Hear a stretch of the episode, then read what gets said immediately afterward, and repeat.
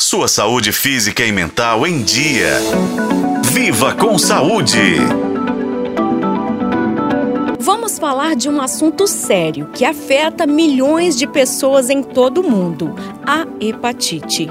Se você ainda não sabe, hepatite é a inflamação do fígado causada por diversos fatores. Os principais responsáveis por essa condição são os vírus tipo A, B e C, além do abuso de álcool e outras substâncias, como alguns medicamentos. Essa doença pode se manifestar de forma silenciosa, sem sintomas aparentes. No entanto, quando eles aparecem, podem incluir febre, cansaço, mal-estar, náusea, vômito, dor abdominal, urina escura, fezes claras e os olhos podem ficar amarelos. Mas você sabe diferenciar as hepatites? O hepatologista e médico do Hospital Vila da Serra, Oswaldo de Melo Couto, nos ajuda com isso. A hepatite vem sempre acompanhada de uma espécie de sobrenome que vai se referir à causa dessa inflamação.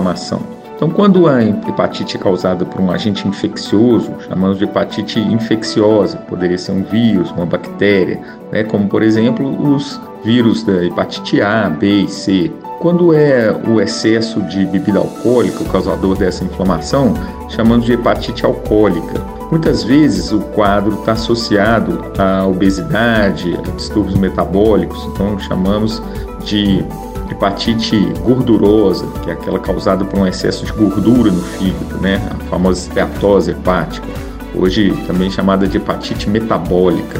Quando é um remédio envolvido no quadro, chamamos de hepatite medicamentosa. Essas talvez sejam as causas mais comuns de hepatite. Vale ressaltar que existem outras causas menos frequentes de hepatite, como por exemplo, alguns distúrbios do sistema imunológico que provocam a hepatite autoimune, ou as doenças genéticas, como a de Wilson, e outras alterações que podem levar à inflamação do fígado. A detecção da hepatite também pode variar. Às vezes, durante uma simples consulta médica, é possível identificar o uso excessivo de bebidas alcoólicas, que leva à chamada hepatite alcoólica alcoólica, ou quando se constata os hábitos de vida irregular, como o de alimentação inadequada e falta de atividade física, que podem provocar a hepatite gordurosa ou metabólica. Em outros casos, são necessários exames complementares, especialmente para diagnosticar as hepatites virais A,